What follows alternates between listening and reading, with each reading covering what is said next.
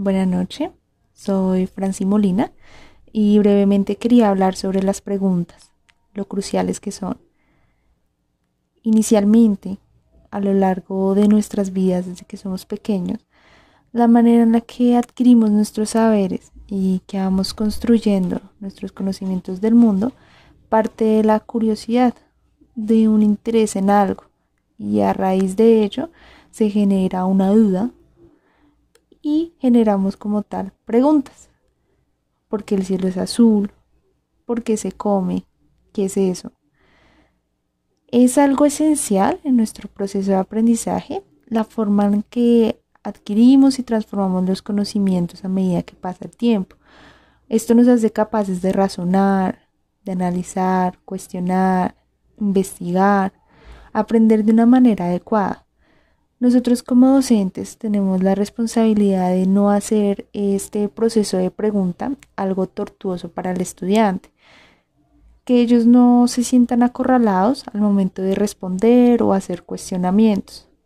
Debemos invitar a abrir la puerta a nueva información. Por eso nosotros debemos saber plantear de manera que se estimule el pensar y no el retener información momentáneamente. Yo te pido que me des un resumen de 10 hojas del libro propuesto en clase. No te genero un análisis o una reflexión de la lectura.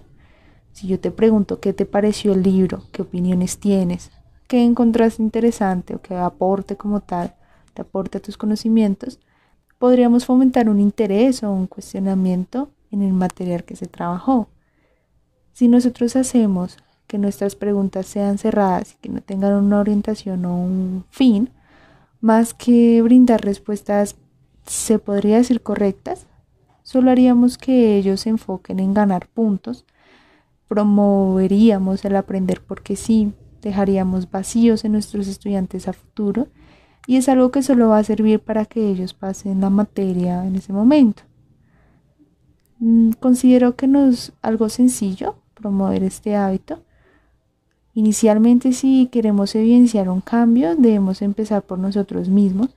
Debemos reprogramar nuestros modelos mentales, si estos los necesitan claramente, y generar que haya un cuestionamiento de lo que se aprende y así se obtenga algo más significativo y nutritivo para nuestros conocimientos no solo es recibir y transmitir información sin un fin o sin una orientación, es enseñar a pensar y no promover el repetir todo como máquinas.